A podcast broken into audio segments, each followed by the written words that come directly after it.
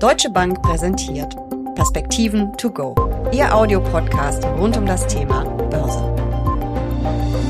Es ist einiges los an den Märkten, auch wenn sich die Kursschwankungen in Grenzen halten. Es gibt aber doch jede Menge Nachrichten. Die Berichtssaison läuft, die Notenbanken tagen.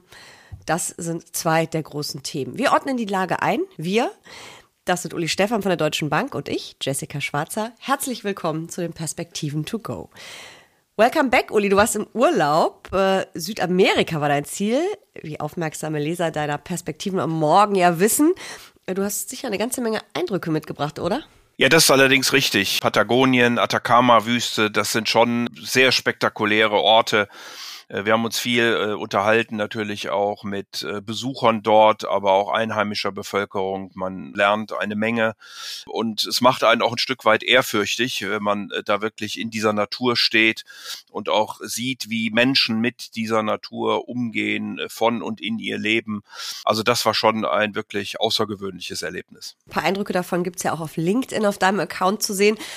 Aber wir reden jetzt über das Börsengeschehen hierzulande, über das Börsengeschehen in Europa. Das hast du sicherlich auch verfolgt. Ich habe immer wieder ein Auge drauf geworfen. Es fiel nicht ganz leicht. Die Ablenkung war doch sehr groß, aber ja, natürlich habe ich ein Auge drauf geworfen. Während deines Urlaubs haben ja die US-Börsen neue Rekorde erzielt. Der DAX hat immer mal wieder dran gekratzt. Ähm, hat dich das ein bisschen überrascht? Und woher kam denn die ganze Zeit die gute Stimmung? Naja, man muss schon sagen, dass in den Vereinigten Staaten die Konjunktur doch sehr am positiven Rande überrascht. Äh, das hat sie nicht nur im äh, vierten Quartal getan mit einem doch recht kraftigen äh, Wachstum, zumindest äh, nach der ersten Schätzung.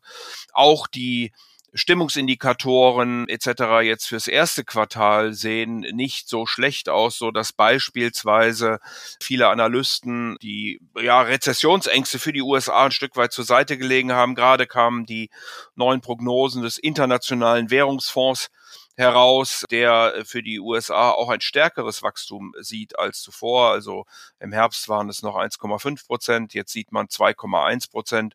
Und das sind dann natürlich ja positive Aspekte. Die Notenbanken werden perspektivisch die Zinsen runternehmen, wenn auch wahrscheinlich nicht so früh, wie der Markt erwartet, aber sie werden es tun. Das wird weiter stimulieren. Die Wirtschaft läuft. Wir kriegen möglicherweise noch nicht einmal eine Rezession in den USA und das treibt dann ein Stück weit natürlich die Kurse. Wie sieht's denn in Europa aus? Wir hatten ja auch zum Jahresende hier die Hoffnung, zumindest an den Märkten wurde die gespielt, dass es ganz bald sinkende Zinsen gibt, aber die EZB hat ja schon signalisiert, dass es wohl doch eher Sommer wird und dass sie weiter datenabhängig entscheiden wird. Ja, Jessica, wir haben ja schon des Öfteren darüber gesprochen. Europa ist in erster Linie mal preiswert.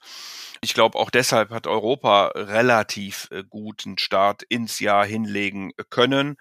Allerdings sehen die ökonomischen Rahmenbedingungen natürlich deutlich schlechter aus als in den Vereinigten Staaten. Also auch gerade der IMF hat verschiedene Länder, also der Internationale Währungsfonds, verschiedene Länder der Welt nach oben revidiert, auch äh, die Welt insgesamt, China, sogar Russland hat aber auf der anderen Seite eben die Europäische Währungsunion und vor allen Dingen Deutschland doch relativ kräftig nach unten genommen. Und das liegt eben äh, daran, dass, ähm, naja, wir im letzten Jahr äh, kein gutes Wachstum haben und sich das offensichtlich auch in diesem Jahr weiter fortsetzt. Die Stimmungsindikatoren sind nach wie vor auf sehr niedrigem Niveau die Notenbank wird die hartnäckige Inflation wahrscheinlich auch noch ein bisschen länger äh, bekämpfen müssen. Die Kreditvergabe ist relativ schwach. So, das alles führt dann eben äh, dazu, dass wir im Moment ein Stück weit ein Auseinandergehen haben zwischen der tatsächlichen ökonomischen, volkswirtschaftlichen Situation und den Aktienmärkten. Dabei muss man natürlich auch sagen, dass gerade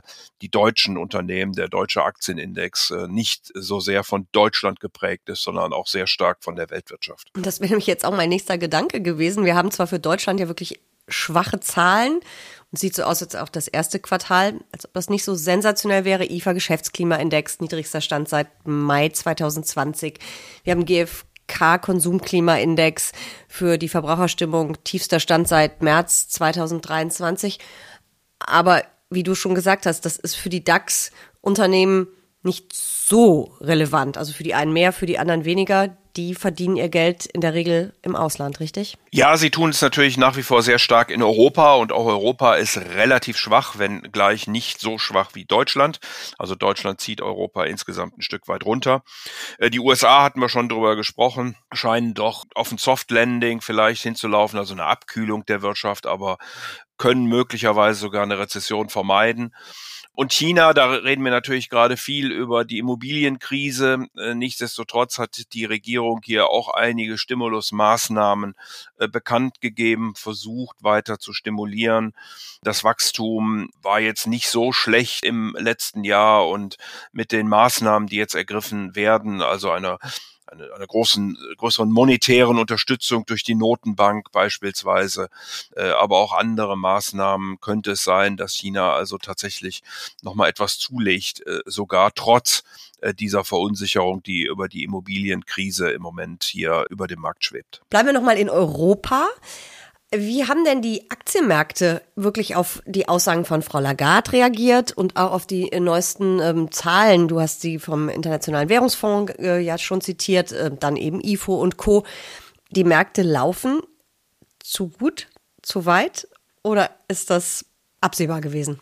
Dass es weiter so ein tolles Jahr wird. Wir haben eine Glaskugel bestimmt, oder? Irgendwo? Ja, Jessica, ich glaube, das ist genau dieses Spannungsverhältnis. Je schlechter es der Wirtschaft geht, äh, desto früher muss Lagarde und die EZB wahrscheinlich die Zinsen senken.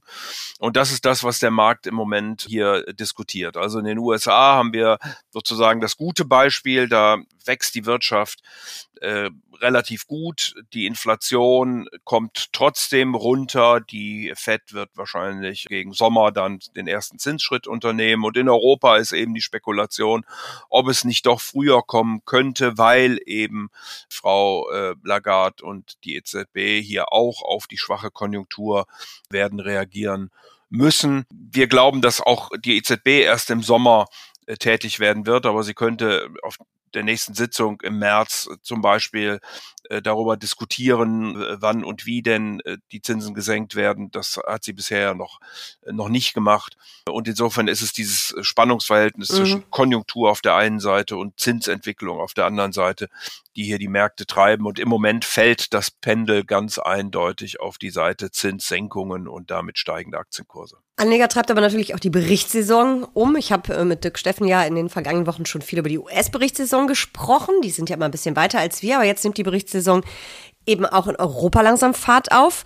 Läuft die ähnlich unspektakulär wie in den USA oder vielleicht sehr viel schlechter oder sogar sehr viel besser?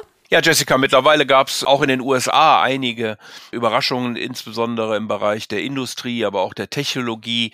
Für Europa sind die Erwartungen noch geringer. Sie sind zwar etwas weniger nach unten revidiert worden in den letzten Monaten als in den Vereinigten Staaten, stehen aber bei nur plus zwei Prozent für das äh, vierte Quartal 2023 gegenüber dem vierten Quartal 2022. Und das könnte sich unterm Strich dann als zu pessimistisch erweisen, denn wir haben hier im Moment, es ist aber noch ganz am Anfang der Berichtssaison, da muss man natürlich noch ein bisschen vorsichtig sein, doch erhebliche positive positive Überraschungen von äh, plus 29,4 Prozent, insbesondere auch in Europa die Technologie, die hier positiv überrascht hat. Und deswegen könnte es sein, dass die Erwartungen des Marktes äh, hier doch etwas zu niedrig sind und positive Überraschungen dann die Aktienkurse weiter treiben. Welche Branchen, du hast jetzt Tech schon als Beispiel genannt, sollten denn besonders gut berichten und bei welchen geht man davon aus, dass sie eher schwach berichten? Ja, Jessica, von den äh, Branchen her äh, muss man sagen, dass die Industrie ganz äh, gut erwartet wird, auch gerade in das Jahr 2024 hinein. Der Konsum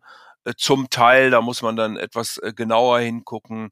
Die Gesundheit könnte sich äh, besser entwickeln, als wir es im letzten Jahr gesehen haben. Die Finanzen am unteren Rand dürften dann tatsächlich die Energie, die Materials wieder liegen, die ja aufgrund der Basiseffekte einfach hier negative Folgen zu spüren haben. Du hast gerade schon den Konsum angesprochen, dass man da genauer hinschauen muss. Ich erinnere mich in eurem Jahresausblick habt ihr äh, Luxuskonsumgüter ja auch als Branche genannt, die in Europa ganz gut laufen könnte dieses Jahr.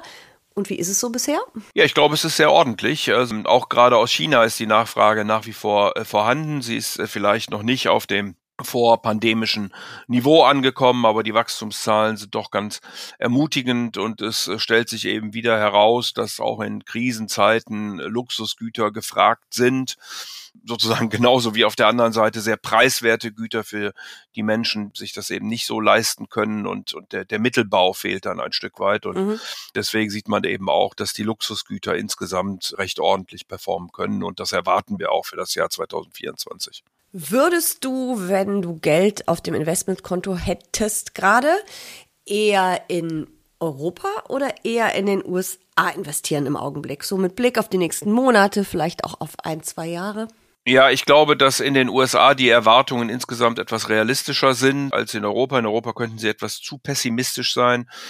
Ich glaube auch, dass Europa eher gemieden worden ist in den letzten Monaten von Investoren, weil man eben doch viel über Probleme, über äh, den Krieg in der Ukraine etc. Ges äh, gesprochen hat und diskutiert hat.